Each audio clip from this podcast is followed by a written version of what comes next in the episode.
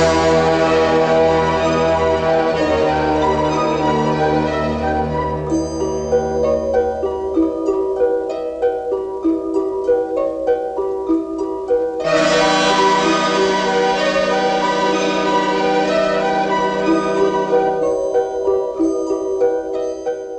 Amis de la cinéphilie et des terreurs nocturnes, bonjour. C'est le salon de Filmos sur Alfred Hitchcock avec neuf films essentiels. Monsieur Charles Nemes est parmi nous et il est là. On l'applaudit bien fort.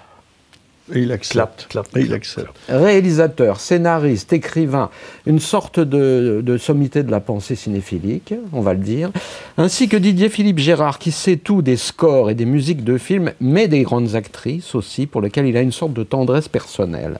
Quant à moi, je me contente de vous regarder, de vous entendre.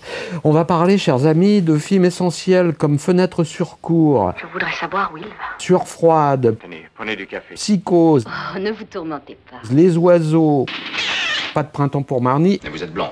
La première chose que je veux dire, c'est qu'il y a aujourd'hui un droit d'inventaire, comme on peut le faire sur tous les grands cinéastes, puisqu'Hitchcock a été adulé par la nouvelle vague. On se souvient du livre que Truffaut a fait, du livre d'entretien, et c'était véritablement un, un, cinéaste auquel on ne pouvait rigoureusement pas s'attaquer. On va avoir des raisons de revoir ces films et de les critiquer en toute humilité. C'est notre principe et notre joie. 60 ans de carrière, 53 longs métrages et d'énormes succès. On peut attaquer tout de suite sur le premier film si vous le voulez pour pas perdre de temps et on attaque sur un chef-d'œuvre.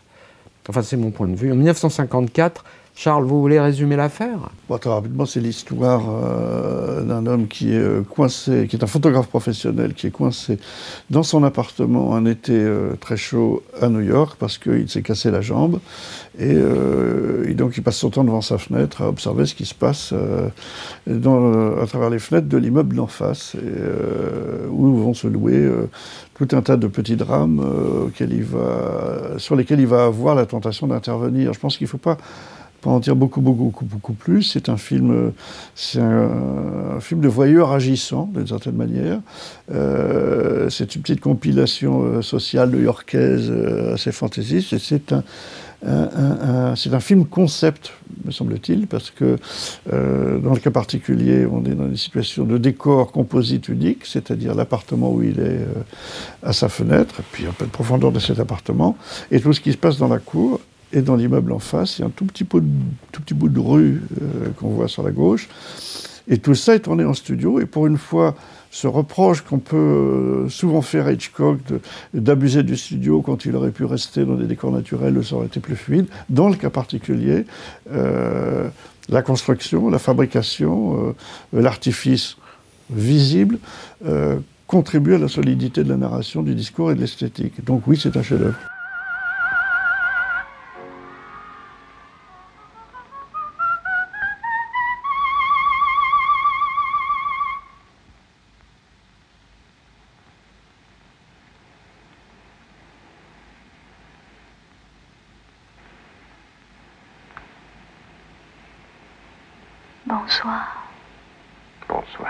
Le film est connu chez les cinéphiles d'ailleurs pour euh, les apparitions récurrentes de Grace Kelly qui rentre dans l'appartement pour voir son amant qui est interprété par James Stewart, l'homme qui ne peut pas bouger. Et, euh, et elle, euh, il y a un défilé de mode. Et il y a une sorte de, mise en abîme pour utiliser une expression très galvaudée, c'est-à-dire qu'elle elle-même joue une fille de la haute société, ce qu'elle était, puisqu'elle vient de la haute, fille, de la haute société de Philadelphie, de Philly, et elle, elle, est, une, elle est plus ou moins maudite enfin elle est, elle est toujours en train de, s'habiller pour paraître, ce qui en fait un personnage qui, est, qui a l'air au premier abord d'être relativement insignifiant, c'est-à-dire une belle fille euh, de la haute société, alors qu'en réalité, elle cherche sa rédemption auprès de, enfin la rédemption un grand mot, auprès de, de James Stewart, c'est-à-dire qu'elle cherche à s'imposer à lui, qui est un baroudeur, pour lui montrer que c'est une femme de, de, non seulement de cœur et d'apparence, mais de, euh, de décision et, qui cherche l'aventure, et c'est un des nœuds scénaristiques du film. Alors après, euh, puisqu'on va, on va, on va explorer la mythologie euh, hitchcockienne, euh, qui supposait euh, s'être intéressée à un prototype de femme blonde, blonde. glaciale, etc. Ça ne s'applique pas du tout à Grace Kelly en l'espèce. L'apparition, sa première apparition dans le film avec un effet de stop motion est absolument bouleversante de grâce et de sensualité. Il y a plusieurs scènes de très très grande sensualité. D'ailleurs, on, on- on retrouvera ça avec, euh, avec Kim Novak. Kim en fait, Novak, ouais. c'est-à-dire qu'il y a, il y a- il y a- on- on- on- On ne sait pas le d'où ça vient cette commentaire a froideur. inventé une chose. euh, Ça vient de Marny peut-être. ça vient de Marny. Ça vient de, ça vient de l'échec de la chose, en fait. Et non pas de tout ce qui précède. Je ne suis pas la femme que je croyais être. Oui. Mais vous êtes cependant la femme la plus admirée de la ville. Pas par tout le monde. Et les dialogues sont assez brillants. Ils viennent d'un monsieur qui s'appelle John, John Michael Hayes, qui a été embauché par Hitchcock euh, sur ce. Et c'est, je pense, un des films d'Hitchcock parmi les mieux dialogués, avec une sorte de- d'esprit euh, à la Billy Wilder, un peu incisif. Je veux citer une réplique, euh, euh, puisqu'on en parlait tout à l'heure des vêtements. Oh, s'il y a une chose que je sache faire, c'est de m'habiller suivant les circonstances. Ouais, ouais. Après, il y a un dialogue où il y a une rupture. Quand te reverrai-je? Et elle répond pas avant longtemps, en tout cas pas avant demain soir. Ne pouvons-nous pas rester sur le statu quo? Sans aucun avenir. Voyons, quand vous reverrai-je? Pas avant longtemps. Au moins, pas avant demain soir. Donc voilà, il y a une sorte, il y a quelque chose du presque du vaudeville. Est-ce qu'on peut préciser, puisque nous on parlons précise, on précise. des dialogues euh, et de l'adaptation, qu'à l'origine, euh, c'est une nouvelle de William Irish Mais là, on rentre dans un, dans- dans- dans- dans- dans- dans un commentaire qu'il faut faire qui va s'appliquer à l'ensemble des films dont on parle. C'est que Hitchcock, c'est l'auteur absolu d'un point de vue filmique, et pourtant, il n'est pas, il n'est pas scénariste comme d'autres grands, euh, John Ford, que sais-je. C'est la plupart du temps adapté de livres, pas des scénaristes qui ne sont pas lui. Mais clairement, tous ces gens écrivent pour lui et sous ses directions et sous sa contrainte. C'est-à-dire que c'est aussi Hitchcockien que s'il avait écrit lui-même. Et euh, la, la- la quantité d'ajouts narratifs dans, dans l'adaptation par rapport à la nouvelle est très très importante. Chacune des petites, euh, des petites intrigues est développée, euh, est développée à sa façon et à sa manière. Voilà, c'est l'auteur cinématographique récupère des, contre- des- des- des- des contributions de tous les autres, mais des contributions qu'il dirige.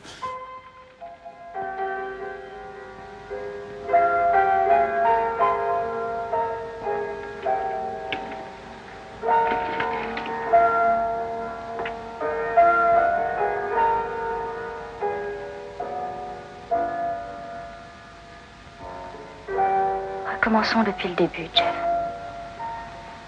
Dites-moi tout ce que vous avez vu. Et aussi ce que vous en pensez. Fenêtre sur cour, donc, euh, film quasiment parfait, euh, une sorte d'absolu, quoi, très drôle, très souriant et très effrayant, avec un, quand même. Alors, vous précisez que on a quand même Wendell Corey qui joue le meilleur ami, qui est un acteur incroyable. Euh, c'est souvent le cas chez Hitchcock. hein, Il n'y a pas de fausses notes chez les acteurs. Euh, Il y a Raymond Burr qui joue un, un méchant dans l'histoire. Un voisin inquiétant. voilà, et dont on, Raymond Burr, c'est l'ironie de la chose, c'est que euh, dans euh, Fenêtre sur course, c'est James Stewart qui est dans une petite chaise parce qu'il a, il a un, un plâtre. Il a une jambe Et Raymond Burr va devenir célébrissime à la télévision dans une série qui s'appelle L'homme de fer, euh, où il, il jouera un flic ou un, un magistrat dans un petit fauteuil parce qu'il est handicapé. Voilà, ce- ceci pour ceux qui ont regardé les séries et les feuilletons télé dans les années 70. Yes, Alors, un petit commentaire sur le- la fabrication. yes. c'est qu'il y avait euh, quatre pré-réglages de lumière, nuit, petit matin, après-midi, soir. Donc on pouvait euh, commuter de l'un à l'autre euh, en fonction. Je crois qu'ils ont tourné plutôt dans l'ordre.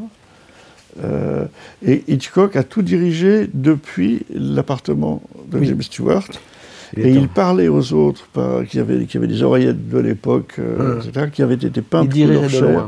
ouais. Et il, il ne s'est jamais rendu euh, de l'autre côté, de l'autre côté pour la parler. Il leur a parlé du point de vue physique, géographique du voyeur. C'est du assez- cockpit de James Stewart, qui, qui est James Stewart qui fut euh, bombardier dans la guerre, pendant la guerre, et, euh, et qui est bombardier dans le film, puisque, enfin, c'est deux anciens militaires, Wendell Corey et lui, qui ont été des aviateurs pendant la Seconde Guerre mondiale, qui est encore présente dans l'inconscient collectif. Nous sommes en 1954. Didier, vous avez des choses à dire peut-être sur la musique? Juste. Juste une chose sur la musique, il se trouve que euh, elle est signée d'un certain Franz Waxman, euh, qui est un, alors lui vraiment un compositeur qui a euh, énormément euh, travaillé à Hollywood.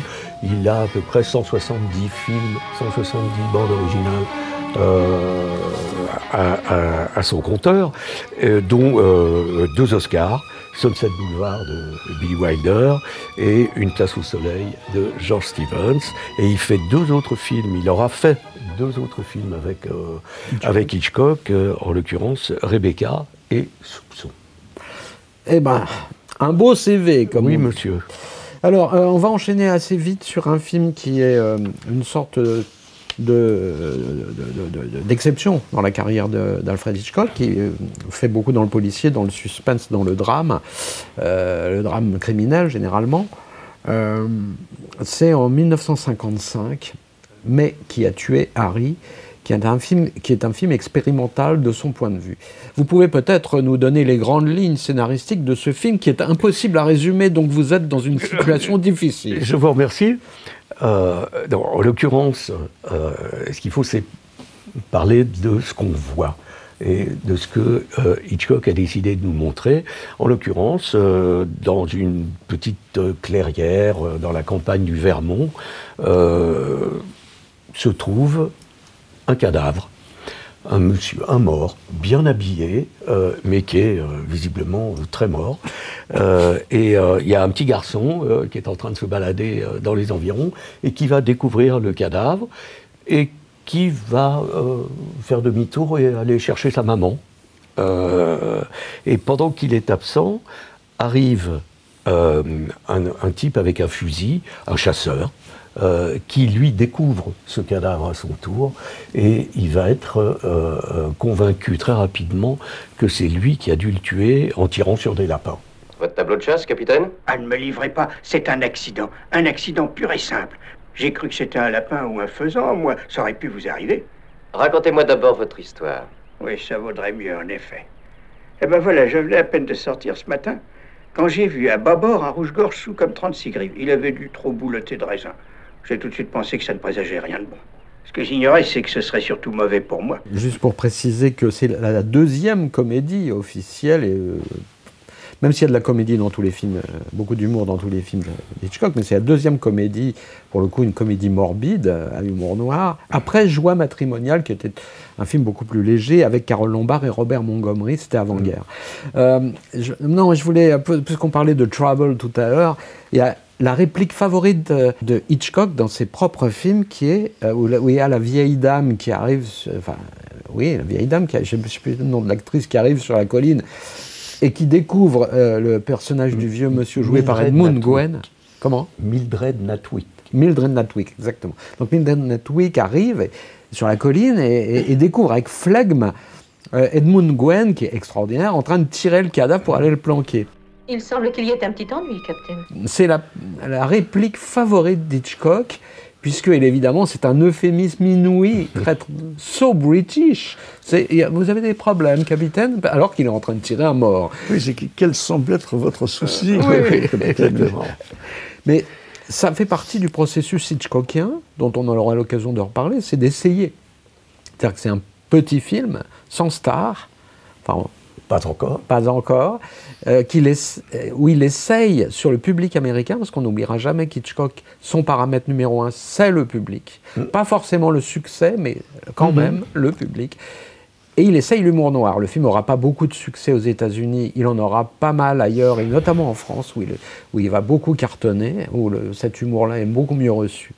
Et il y a donc, à la tête de cette petite troupe de gens, mon cher Didier, une future grande vedette. Une future, euh, une future grande vedette. C'est son premier film. hein. C'est son premier film. Nous parlons évidemment de Shirley MacLaine, qui est la sœur de Warren Beatty, je le dis comme ça au passage. Oui, oui, on l'oublie toujours. Et euh, euh, Hitchcock a été tout de suite séduit, et pas séduit de la même manière que- qu'avec les blondes euh, euh, spectaculaires qu'il a l'habitude de, de diriger, mais il disait d'elle, c'est une femme tellement volcanique qu'elle ferait pâlir de honte l'Etna et le Stromboli réunis. Non, mais c'était pas possible.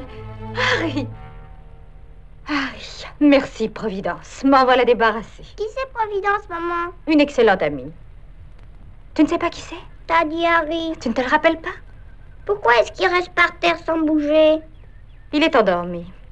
Il dort d'un sommeil de plomb. D'un admirable sommeil de plomb. Pourquoi que sa tête saigne?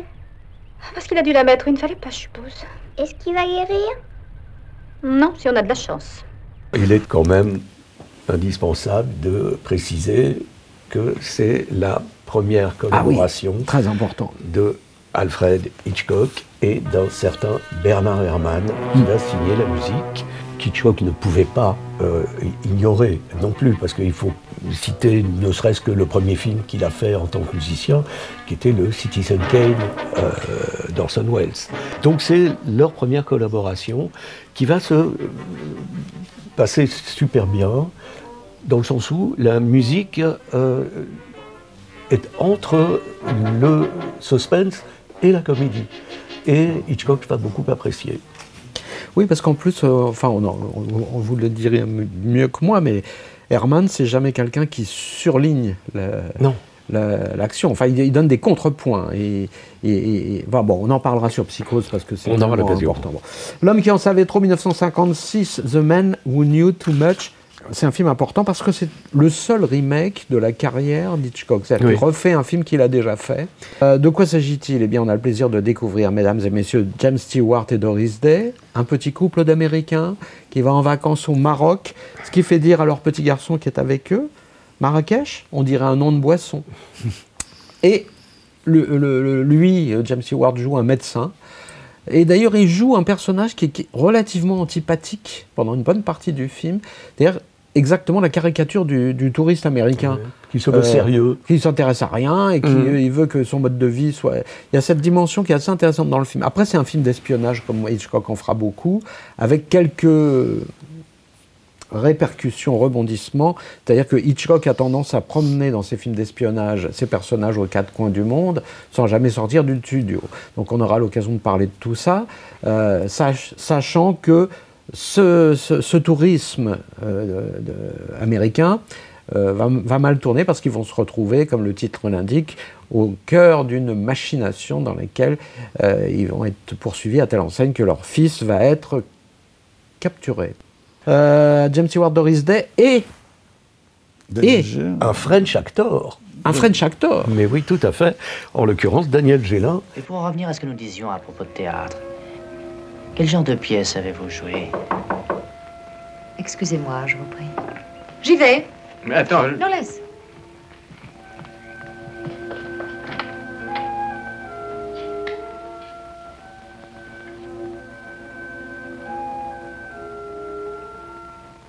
Je m'excuse, mais je cherche la chambre de Monsieur Montgomery. Alors, le point de vue sur ce film, Charles, euh, je, je sais que vous êtes, sans vous, vous dénoncer devant le grand tribunal de la cinéphilie universelle, je sais que ici vous êtes le plus rétif de Je prends un l'univers risque, d'Hitchcock. un risque- le- un risque mortel par rapport à la position euh, euh, d'idole incontestable de Hitchcock dans la cinéphilie française, mais euh, sa répugnance à, à tourner en extérieur le conduit, lorsqu'il est à Marrakech, à faire tourner ce qu'on appelle des pelures, c'est-à-dire des fonds qui vont être utilisés en transparence pour faire des séquences qui sont extérieures sur la place Jamal Fna avec des acrobates euh, de la foule et ces acteurs qui jouent, qui jouent devant cet écran. Et là, euh, pour un film qui se, qui se nourrit théoriquement d'une partie de son, son exotisme, c'est quand même extrêmement dérangeant parce que photographiquement, on n'arrive pas à y croire. On admet que Ça ressemble aux fêtes foraines de mon enfance. Il n'y manque qu'à lâcher le ballon. Qu'est-ce qui te fait tellement rire? Tu n'as jamais vu un lâcher de ballon? Là, dans le cas d'espèce, sur, euh, sur un extérieur pittoresque et déterminant, c'est assez chagrinant pour moi. Et en plus, je m'interroge parce qu'il y a une séquence dialoguée entre Doris Day et, James Stewart qui, elle, est quand même tournée réellement euh, à Marrakech, euh, dialoguée avec un travelling arrière. Donc je ne comprends pas pourquoi il décide que là oui et que là non. Et en plus, comme euh, d'un point de vue de production, il faut tourner donc ces pelures, ces fonds, ces fonds filmés pour après revenir en studio. Une fois qu'on revient en studio, on est coincé. C'est-à-dire qu'on n'a plus que la largeur sur laquelle on peut jouer. On doit mais adapter est- son on cadre. est- alors, je sais bien qu'il storyboard et tout, etc. Mais ça interdit toute espèce de repentir. Hmm. Euh, donc, personnellement, ça me, ça, me- ça me désarçonne. Mais c'est sur l'ensemble, sur l'ensemble des films de Hitchcock, ça commençait déjà, déjà avant. Alors il y en a de brillantes comme dans euh, euh, The Lady Vanishes euh, à l'extérieur du train, où, où c'est incroyablement maîtrisé. Et là, on a l'impression que pour lui, c'est pas important. Euh, pour, pour moi, petit spectateur, ça l'est plus, parce que je pense que quand on est dans le thriller, on a besoin d'une sensation de réel pour faire monter l'anxiété. Euh, les laudateurs d'Hitchcock disent mais non, euh, c'est son style, c'est poétique. Je trouve que c'est une, une façon un tout petit peu facile d'esquiver, d'esquiver le débat. Après, ce que ça raconte euh, reste quand même euh, extrêmement troublant, dérangeant. euh, cette espèce de course contre une montre alarmante, une pendule géante dans la tête des gens, parce que c'est un enfant qui a disparu et qu'il faut retrouver, et qui semble être aux mains de, de, fort, vilaines personnes. Et puis il y a dans ce film une séquence de référence, donc il fait pour la deuxième fois, qui est euh, à l'Albert Hall pendant un concert où, euh, où, où un attentat doit avoir lieu, et je ne dirai pas les circonstances de l'attentat. Et là, cette séquence dure 12 minutes sans qu'un mot de dialogue soit échangé, et contient 124 plans. Alors là, c'est là que les contempteurs comme moi sont coincés, c'est que tout d'un coup, on est face à l'indiscutable, l'admirable, la leçon de cinéma.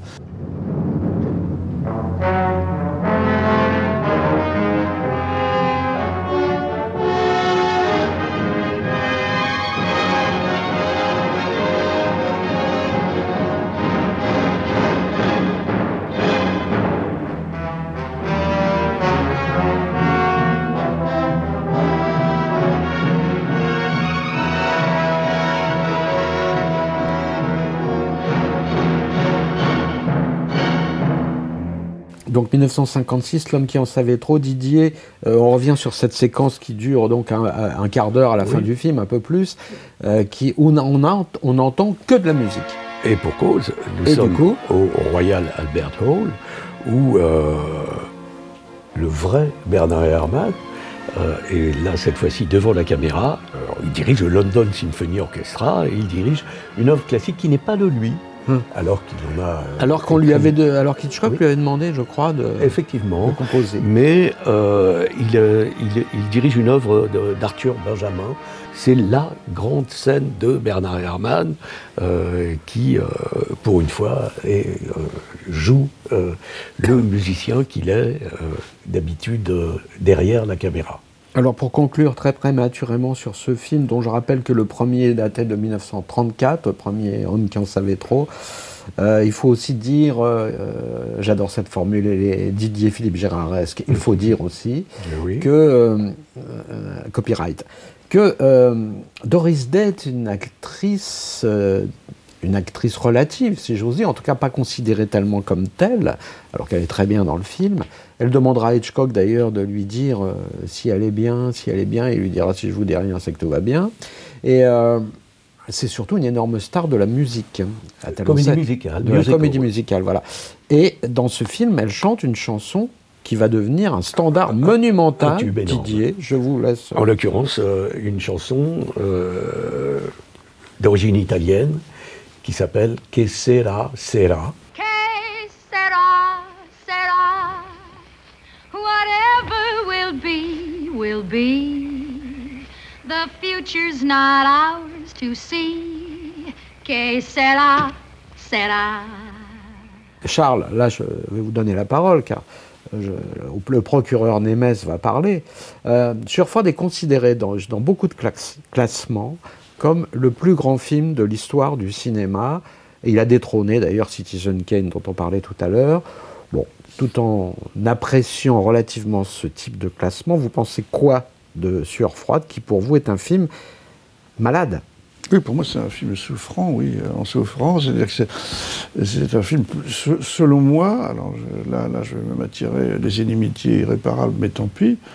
J'avais imaginé faire ce salon avec des lunettes noires, une perruque rouge et la voix déformée, mais ça n'a pas été possible. Euh, c'est un film dans lequel l'idée qui préside le film est plus forte que, selon moi, que ce qu'il y a sur l'écran. Non, mais on peut dire quand même, Charles, que euh, l'argument du film, c'est que James Stewart, flic euh, traumatisé par. euh, Ex-flic. Ex-flic tra- traumatisé et, et- et vertigineux, qui a un problème avec euh, le vertige, il, fait, il fait la filature à la demande d'un ami d'une femme dont on subodore qu'elle est en train de perdre la raison. Bon, faut pas dire beaucoup plus que ça. Bah, Et- oui, mais et- le film est euh, quand oui, même. Oui, oui, et, et- et- et il commence à être fasciné par elle, et la relation va se compliquer. Voilà. Et les choses ne seront pas ce- celles Alors, qu'on attendait. Alors, Mais comme le titre l'indique, Vertigo, le titre original, le personnage est sujet à Oui. vertige absolument soyons, imparable. soyons plus précis, le mot vertigo dans la VO n'est utilisé qu'une fois dans les dialogues. En fait, il, est, euh, il souffre d'acrophobie. Ouais. C'est-à-dire qu'il ne souffre pas de vertige. Vertige, Le c'est vertige, c'est une conséquence. c'est- C'est un- c'est une sensation d'instabilité quand on est en hauteur, parce que lui, il ne supporte pas d'être en hauteur parce qu'il a eu un traumatisme. Voilà. voilà. Et, et- et- et- et tout, tout, beaucoup repose là-dessus. Alors, le film, après, je vous, vous laisserai parler de Mademoiselle Novak, mais euh, pour, pour mes, petites salades techniques personnelles, le film est resté célèbre parce qu'il y a l'apparition d'un effet photographique, dit effet vertigo, vertigo ou travelling compensé, ou travelling contrarié, etc., qui est euh, la combinaison dans le film, en- en- en espèce d'un travelling arrière, avec Un une caméra sur laquelle est monté un zoom, qui fait en même temps un zoom avant. C'est le mouvement contraire. Donc c'est deux mouvements contraires, ce qui fait que l'ensemble des perspectives et des choses contenues dans le cadre où les éléments centraux gardent la même dimension se modifie, donc ça fait une sens- sensation qui reproduit la sensation vertigineuse euh, ou la vision vertigineuse qui, est supposée de James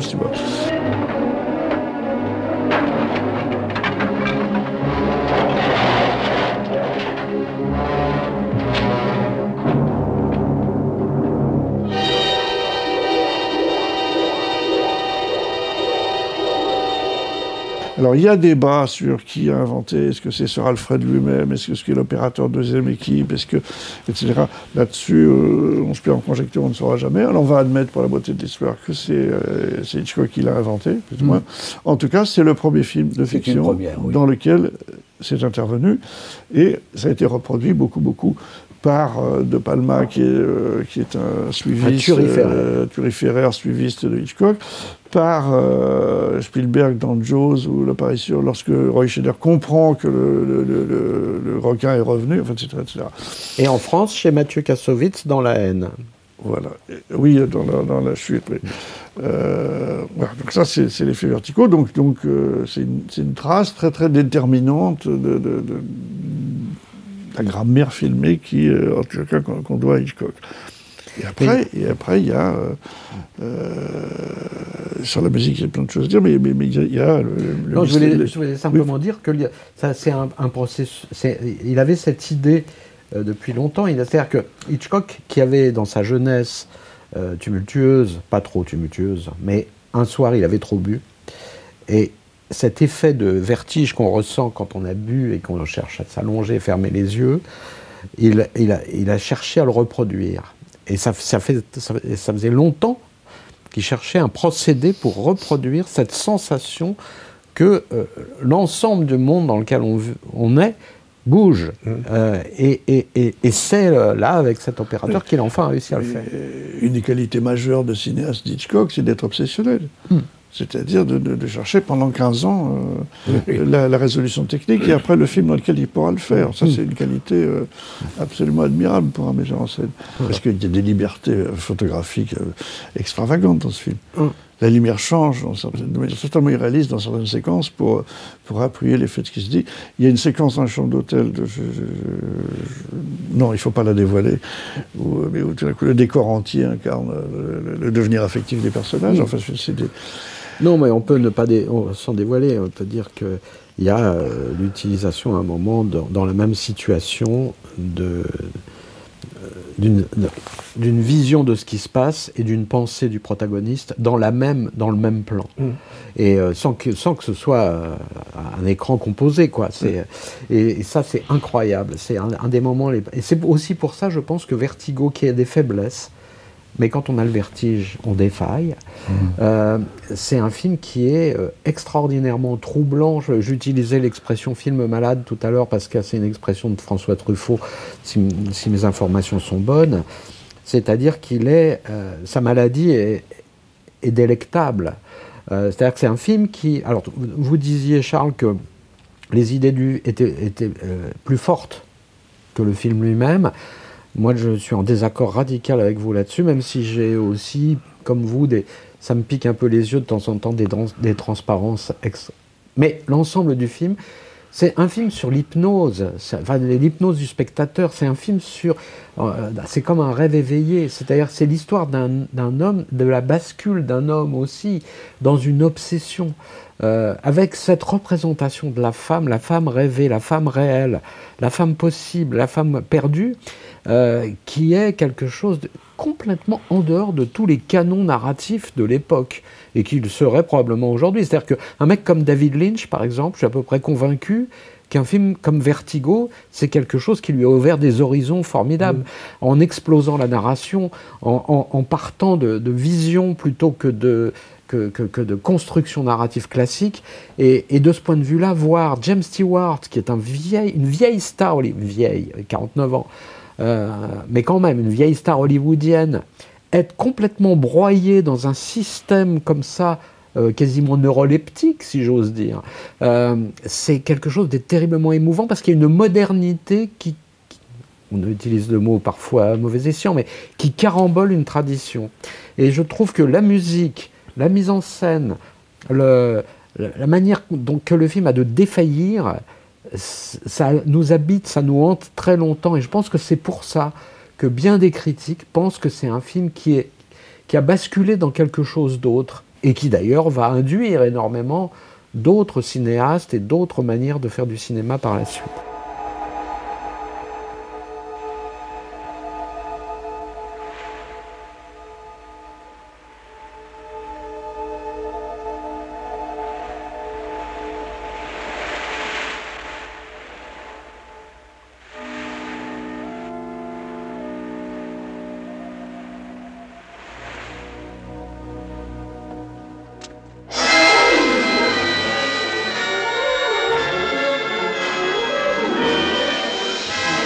Regarde un film d'Hitchcock, et singulièrement celui-là, c'est Hitchcock qu'on voit, tel qu'on ne l'aura jamais vu. C'est-à-dire son, son obsession pour les femmes, son obsession pour euh, fétichiste pour les coiffures, pour les chaussures, pour les vêtements, pour les femmes blondes plutôt que pour les femmes un peu vulgaires. On se souvient que Marilyn voulait tourner avec lui et qu'il avait dit euh, euh, qu'il voulait pas tourner avec elle parce qu'elle portait son sexe sur le visage.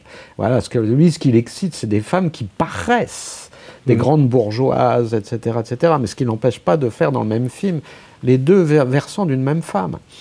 Euh, on va pouvoir analyser un peu ça, on peut, un peu en discuter. 1960 Psychose, je vous en dis trois mots, même si vous l'avez vu euh, 46 fois, mais vous avez oublié peut-être. C'est quand même l'histoire d'une femme qui euh, s'enfuit après avoir piqué dans la caisse, et elle s'en va avec la volonté de refaire sa vie probablement, même dans l'illégalité, mais surtout avec l'homme, qu'elle, aime, c'est-à-dire qu'elle veut l'acheter quelque part, ce qui euh, symboliquement est assez intéressant. Euh, et évidemment, euh, à la faveur de la nuit, elle est obligée de s'arrêter dans un motel qui est tenu par Norman Bates et qui est interprété par Anthony Perkins. Elle, c'est Janet Lee, qui est une, pas une star, mais quand même, c'est une grosse vedette hollywoodienne. Et évidemment, c'est- ça, je pense qu'on peut révéler les choses puisqu'elles sont de notoriété publique, c'est Notorious. Euh, c'est quand même un film dans lequel on tue l'héroïne sous la douche.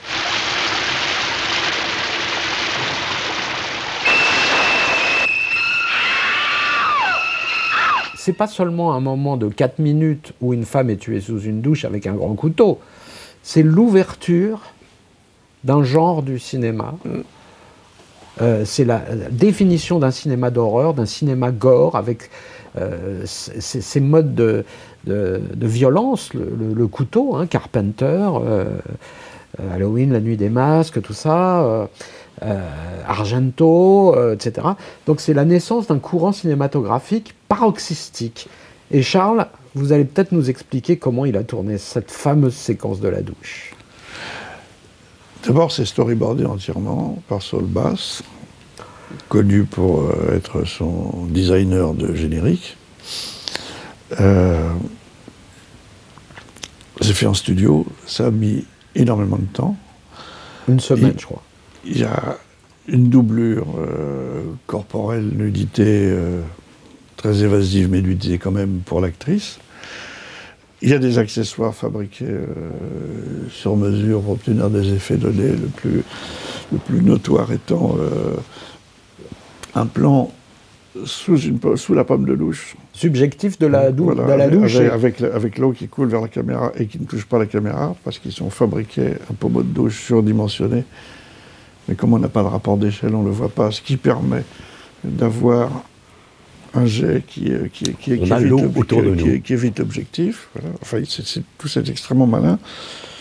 Il y a un travail euh, graphique, enfin graphique, je pense, à l'intérieur des plans, de mouvement, euh, de contraste, de lumière, euh, de, de voir sans voir à travers le rideau de douche, euh, de voir le couteau mais pas la personne qui le tient, de voir le visage hurlant de la femme, de voir le couteau qui s'approche, de voir le son du couteau qui touche la chair. Ce son a été fait en, en donnant des, des- des coups de couteau dans une sorte de pastèque, je ne sais plus laquelle.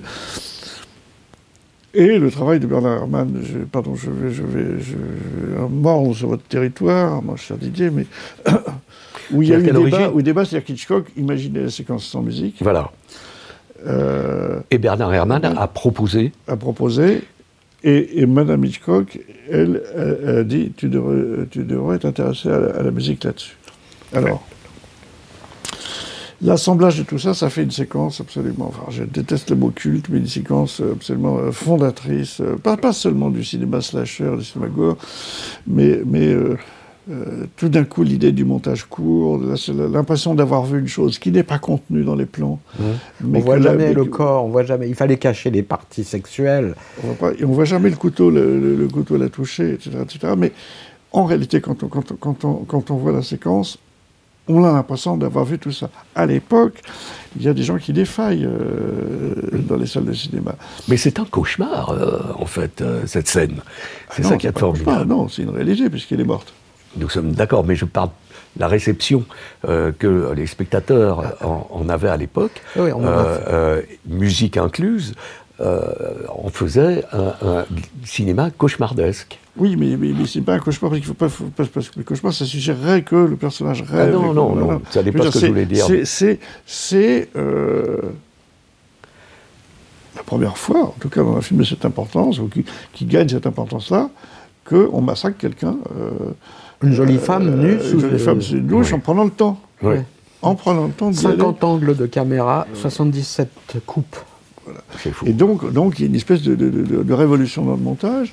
Et euh, pour avoir pratiqué ça, euh, c'est extraordinaire. C'est que ce qui fait le, le- le- le plus réagir les spectateurs sont des choses qui ne sont pas dans les plans. c'est des choses qui, extraordinaire. qui l'induit. Voilà, qu'il qu'il induit toutes. C'est-à-dire que le, le, si on dépiote le truc, le, couteau s'approche du corps de, mur, mais jamais il ne le touche.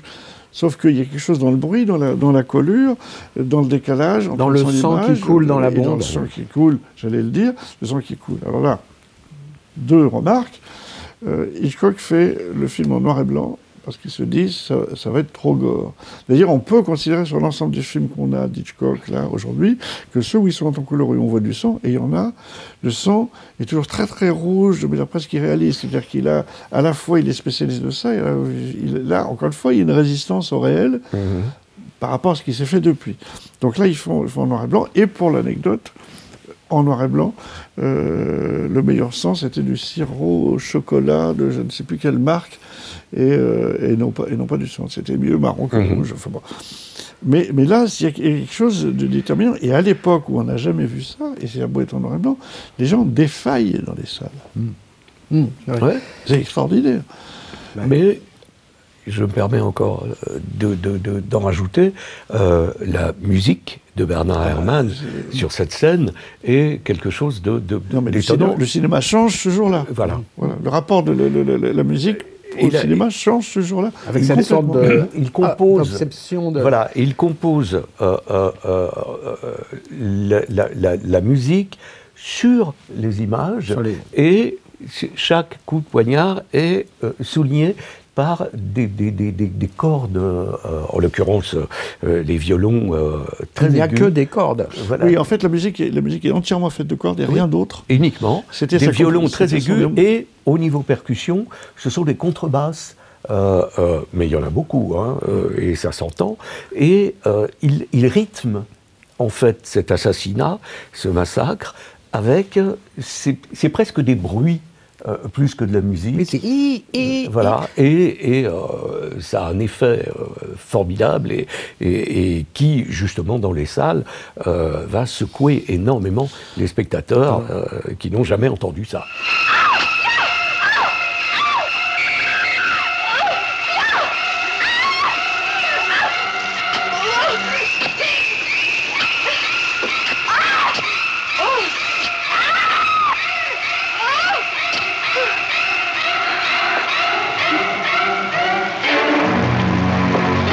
Il n'y a que des cordes parce que c'était euh, sa façon de se mettre dans son idée en conformité avec le noir et blanc. Ouais, c'est de la musique en noir et blanc. C'est de la musique en noir et blanc, ce qui est une idée absolue, Ah ouais, ouais, absolument, c'est- euh, géniale.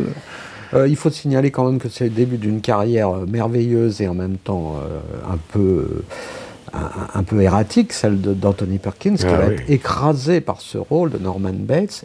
Anthony Perkins, qui à la revoyure du film est inouï, Ah oui. inouï, de- parce que c'est pas le- il y a la- pas la représentation du malade mental dans, dans, dans toute sa splendeur. Il y a juste un jeune, un jeune homme charmant, sympathique, mais avec quelque chose dans le sourire, dans le regard, qui, qui, qui fait froid dans le dos. Quoi. Et euh, composition magistrale de Janet Lee aussi, qui a accepté le film en dépit évidemment de son statut et qui s'en est félicité, mais qui aussi a traîné derrière elle.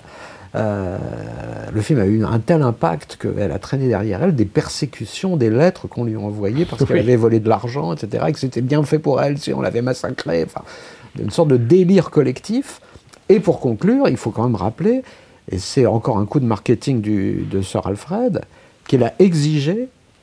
D'abord, on n'a pas montré le film à la presse. Les journalistes ont été obligés de le voir en salle. Et il a exigé que les salles soient fermées afin que personne ne puisse entrer pendant le film.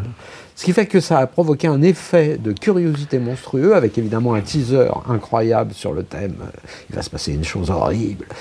Et il y avait des queues gigantesques devant les cinémas. C'est le plus gros succès de- d'Alfred Hitchcock dans sa carrière. Ma mère là-dedans Oh, Mais elle serait sans défense. Aussi. aussi désarmée que ces pauvres oiseaux empaillés. Excusez-moi, je- j'avais cru comprendre qu'elle vous torturait. Je ne pensais qu'à votre bien. La plupart des gens veulent votre bien. Ils agitent leur langue, ils secouent la tête, ils suggèrent des tas de choses avec une grande délicatesse. Il faut dire aussi qu'il avait voulu faire un film bon marché, parce que pour l'époque c'est un film pas très cher, qu'il a pour ce film pris euh, ses équipes de télévision, de Alfred Hitchcock présente, euh, que le film donc, c'est pas un film pauvre, hein, mais euh, pour l'époque par rapport au studio, euh, C'est sûr. euh, était donc économique, qu'il n'a pas pris euh, le salaire qu'il prenait d'habitude et qu'il a échangé ça comme une, une participation Producteur. au box-office, et, et ce, qui en a, ce qui a fait de lui un homme extrêmement, Extrêmement riche. Et il était tellement content de la musique qu'il a doublé le salaire de euh, Bernard, Bernard Herrmann. Ouais, ouais. Et juste encore une dernière précision, toute la musique de cordes que nous venons d'évoquer pendant euh, l'assassinat de Janet Lee cette musique a inspiré un certain John Williams lorsqu'il a signé la musique des Dents de la Mer Mm-hmm. et qui s'est servi également de cordes euh, très rythmiques euh, pour souligner les effets. Mais dans ce- cette manière de, de- de créer des, paysages musicaux euh, qui appartient à Bernard Herrmann, on ne peut pas s'empêcher de penser que derrière un mec comme Ennio Morricone, qui un- lui-même, qui pas tout à fait contemporain quand même, hein, mais, mais même s'il y a une partie de carrière où ils sont parallèles, euh, Ennio Morricone utilise des paysages en utilisant des instruments inattendus, en utilisant des gimmicks sonores, etc. Enfin, je veux dire, là, on a affaire à des, à des, à des gens qui, qui montrent avec, avec, le, euh, avec le Avec le son, et pas forcément d'ailleurs avec la mélodie, puisque là, en l'occurrence, c'est pas mélodique Non, du tout. c'est presque. C'est presque c'est, c'est- c'est- c'est de la musique abstraite, quoi. C'est, euh, c'est de l'art contemporain. Oui, hein. avec le son. Mais c'est drôle parce que vous allez m'adorer. On, Je vous on adore. va évoquer, on va évoquer tout de suite les oiseaux. Et pour cause, Je vous. Bernard, Bernard Herrmann euh, ne fait dans les oiseaux pas de musique, mais ne fait que du son Mm. et des effets sonores. Ben, ce que je disais, Charles, à l'instant, c'est que euh, Psychose a ouvert la porte à un genre. euh, les, les Birds a ouvert le Porsche tout entier, puisque on- on- on- c'est le, deux- c'est le deuxième film d'horreur d'Hitchcock. Même si la problématique d'Hitchcock, ça n'est pas la, la recherche de l'effet, mais qu'il y a quelque chose derrière euh, qui a à voir avec euh, un univers mental. Mais je vous laisse la parole. C'est compliqué parce que que dire Euh, Oui, c'est un film d'horreur, mais c'est euh, c'est- c'est un film. je- je- moi, à, le- à le revoir, j'ai eu une impression extrêmement paradoxale. C'est que les effets spéciaux sont ce qu'ils sont et ce qu'ils pouvaient être pour l'époque. Les plus réussis ne sont pas les plus, euh, les plus complexes. Il y a euh, des caches contre caches, euh, fait à la méthode dite de sodium pour que les marges soient pas bleues mais euh, blanches. On ne va pas critiquer, on ne pouvait pas faire autrement à l'époque, il n'y a pas de numérique, etc. Il y a des oiseaux semi-dressés, autant qu'on puisse dresser des Mhm. oiseaux. Il y a des faux oiseaux, et c'est un mélange Les de oiseaux mécaniques, ouais. Il y a des oiseaux mécaniques. Il y a même des oiseaux en carton qui sont simplement découpés. C'est très astucieusement fait parce que. euh, Oui, marche. puis les oiseaux attaquent des enfants, les oiseaux attaquent des gens enfants, dans la attaquent ville. des adultes, etc. Ce que je veux dire, c'est qu'il y a, euh, dans ce film, là, là, je pense qu'on dévoile rien, donc les oiseaux se mettent à attaquer des gens, on ne sait pas pourquoi, on ne saura jamais pourquoi. De temps en temps, ils s'arrêtent, mais on se dit qu'ils vont recommencer. Euh, alors, il y a des, sé- des séquences qui sont officiellement euh, spectaculaires avec beaucoup d'oiseaux qui attaquent, et il y a des séquences euh, officiellement d'attente. Mm. Et il arrive à ce miracle, c'est que les séquences les plus effrayantes sont celles, soit tous les oiseaux n'attaquent pas, Mais les oiseaux mais sont, ils là. sont là, de plus en plus nombreux. Je regarde. Et ils vivent bien, Et- les oiseaux. Je fais l'oiseau assez bien, oui. Et, et, et, et il y en a une. un goéland. hein. Il y en a une, et la plus, la plus violente, est celle où les oiseaux attaquent à travers les, les- les volets et les, et les portes de la maison. Ouais, et mais on ne voit rien qu'un tout petit bout de bec qui passe et puis du, du bois, du bois qui s'éclate. Et là, encore une fois, on est obligé de, de- de- de tirer son chapeau parce que, parce que le cinéaste est, est- est supérieur euh, à sa machinerie, supérieur à ses effets spéciaux. C'est arrive, il arrive à créer les, les- les conditions de l'angoisse, euh, presque plus sur le manque que sur la monstration.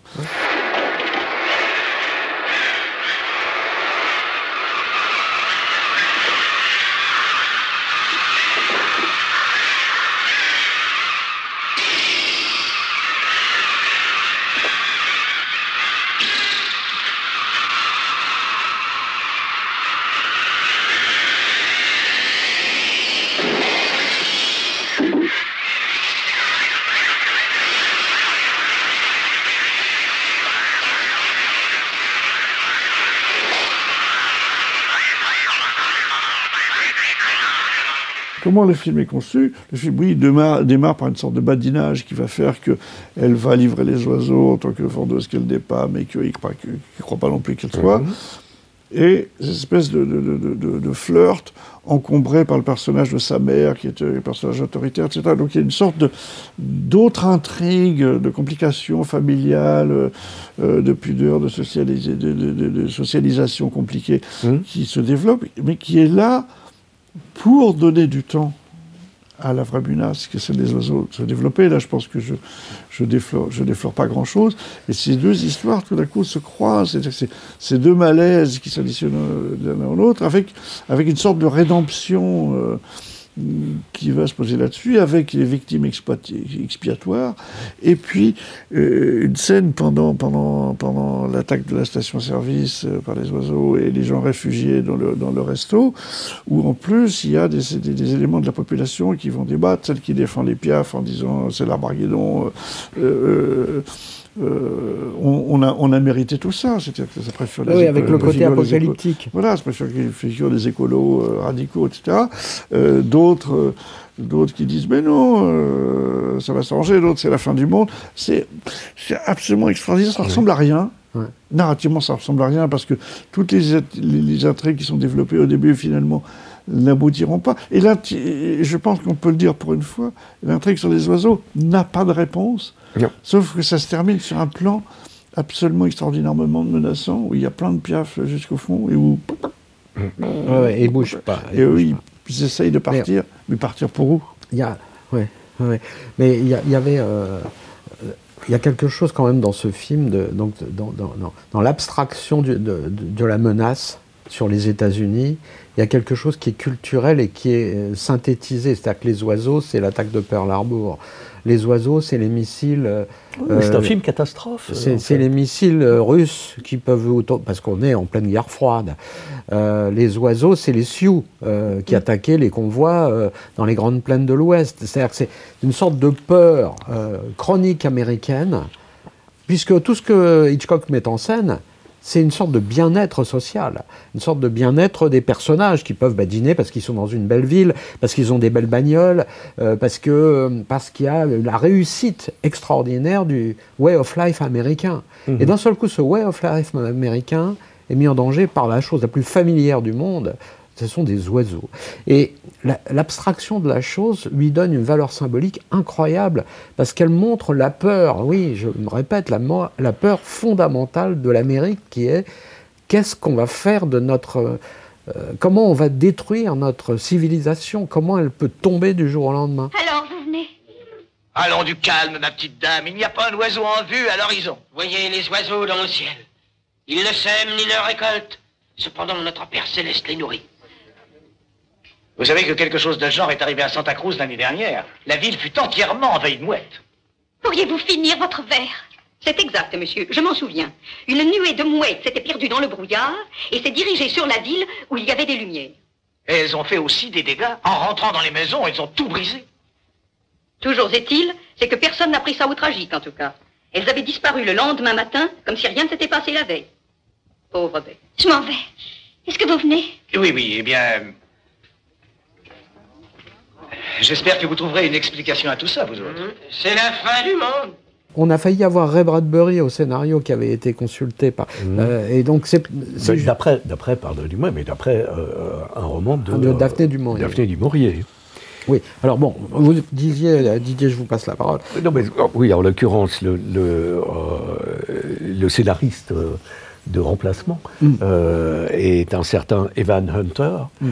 euh, qui, euh, allez, disons-le, Evan Hunter est un des pseudonymes d'un auteur qui s'appelle Salvatore Lombino et euh, qui est un formidable auteur de romans policiers américains et romans qui signait la plupart du temps Ed McBain. Ouais. Et euh, euh, à partir de là, on, on a, comment dirais-je, une, ce, ce mélange entre la comédie romantique et le film catastrophe euh, qui fonctionne d'une manière extraordinaire parce que, comme vous le précisiez, il n'y a pas d'avancée dans euh, euh, l'intrigue proprement dite. Il n'y a que cette angoisse permanente des attaques des oiseaux qui sont absolument partout. Mais le film a très, très- à la fois bien vieillir, mal vieillir, ça ne veut pas toujours dire grand-chose, mais le film a sa part de poésie, c'est-à-dire avec ses effets qui, restent relatifs. euh, en même temps, euh, les plans incroyables, c'est toujours les plans, euh, vous en parliez Charles, les plans où les enfants sont dans l'école et puis où Tippi Hedren attend dehors sur un banc et puis la manière de cadrer, c'est il y a deux oiseaux derrière. Et, puis elle après, fait rien. Et puis après, il y a cinq oiseaux derrière. et puis d'un seul coup, on élargit le champ et là, il y a des oiseaux absolument partout. Et, et ce qui est extraordinaire, là on peut dévoiler le truc, puis ça fait notre cas, c'est que la plupart de ces oiseaux sont des silhouettes en carton. Et il y en a 3-4 qui sont vivants, attachés euh, là-bas, et qui bougent. Et il suffit qu'il y en ait 3-4 qui bougent pour qu'on ait l'impression qu'ils bougent Ouais. C'est-à-dire qu'on est dans le même c'est le génie, est le même génie que dans le, le- que, que- que l'histoire de la douche. Mm. On est euh, dans étrangement là où on montre beaucoup, dans celui-là, moins on montre, plus, c'est- plus, Oui. plus c'est fort. Plus ça c'est fonctionne. fort encore. Oui. Et après, il est quand même totalement cinglé, Hitchcock, parce que euh, la première attaque, c'est euh, Tippi Hedren, dont il faut qu'on dise un mot, qui est attaqué par une boîte quelconque, Alors et donc elle saigne. Et alors, il scène où elle est euh, dans le resto et elle, euh, elle éponge sa, Oui. sa blessure Ça avec un geste extrêmement étrange sur- lequel il y a d'explications. Alors j'ai apporté la photographie, c'est que la manière dont sa main, la manière dont sa main est posée avec sa bague, c'est que ça fait une tête d'oiseau. Parce que le geste, quand on regarde le geste, le geste est absolument pas naturel. Et donc il y a des espèces de folie hitchcockienne, euh, des signes dans le signe, derrière le signe. Oui.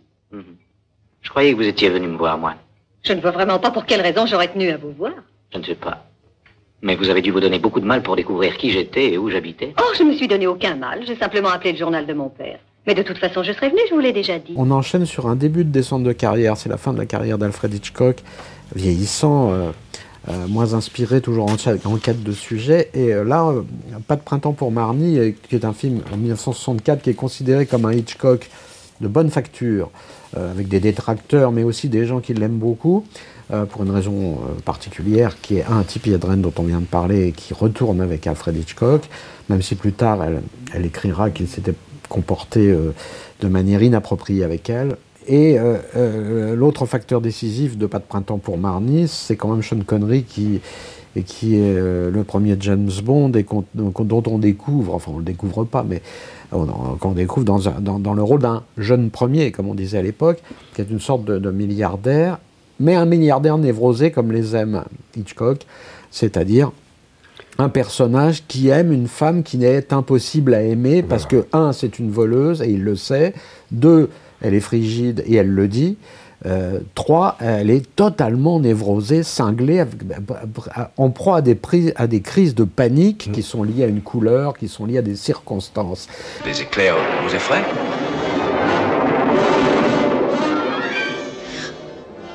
Couleurs, je veux plus de couleurs. Mais quelle couleur?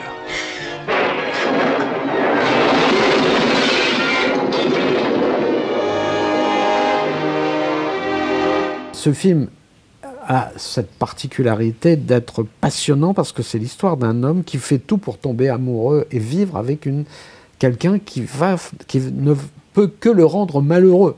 Alors le film résout euh, une partie du problème à la fin, mais je, je vous laisse la parole. Non, mais je reparle globalement, c'est-à-dire que si on parle de la maison du docteur Edwards, qui n'est pas dans notre sélection, mais si on parle de psychose, si on parle de, de vertigo, on est aussi dans la grande aventure psychanalytique, cinématographique, c'est-à-dire qu'il y, a, y a des explications psychanalytiques directes dans Psychose, euh, il y a pas loin de ça, euh, de manière en tout cas illustrée dans les cauchemars, dans, dans, dans- dans Vertigo.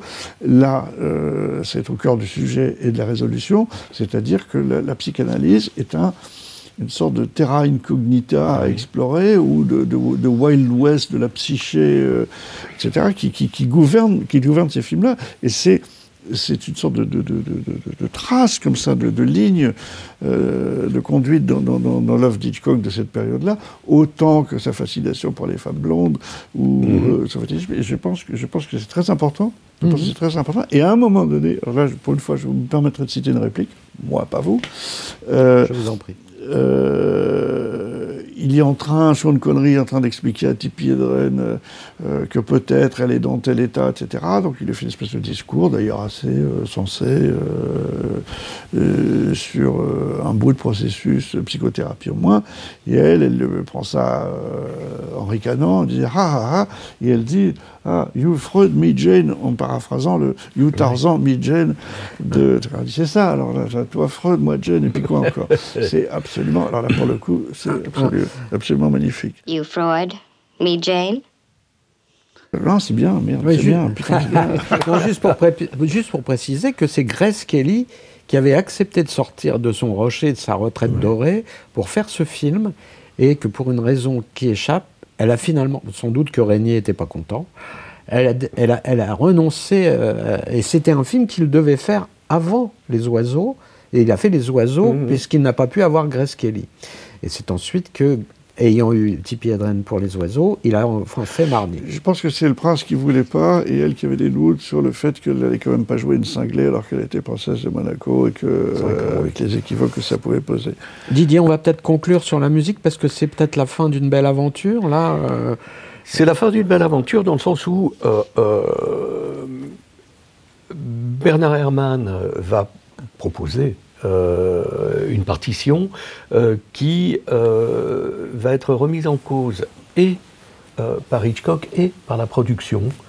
Et euh, euh, il va commencer à y avoir un conflit entre, entre eux. Et euh, la musique va être vaguement, euh, euh, comment dirais-je, euh, montée euh, à partir de ce que Bernard, Bernard Herrmann avait, avait proposé. Beaucoup de choses vont être laissées de côté. Et euh, Bernard, Bernard Herrmann décidera de ne plus jamais travailler pour Hitchcock.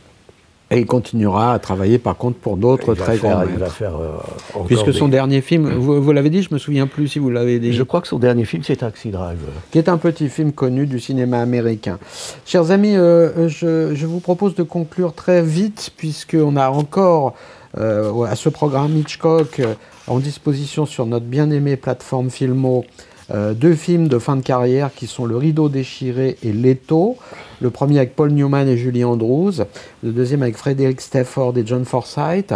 Euh, et aussi Philippe Noiret, euh, et, aussi Michel Piccoli. Michel Piccoli dans le dernier. Et Claude Jade. Et Claude Et Jade. Danny Robin. Et Danny Robin. Euh, deux films que je re- re- regroupe, si vous le permettez, juste pour dire qu'il s'agit à chaque fois de films qui sont liés à des univers d'espionnage, qui sont donc plutôt de l'Hitchcock ancienne manière, dans lequel le, le tourment des âmes, qui aura été vraiment le, courant de sa le tournant de sa carrière, le tourment des âmes ne lui appartient plus, ne, ne concerne plus tellement.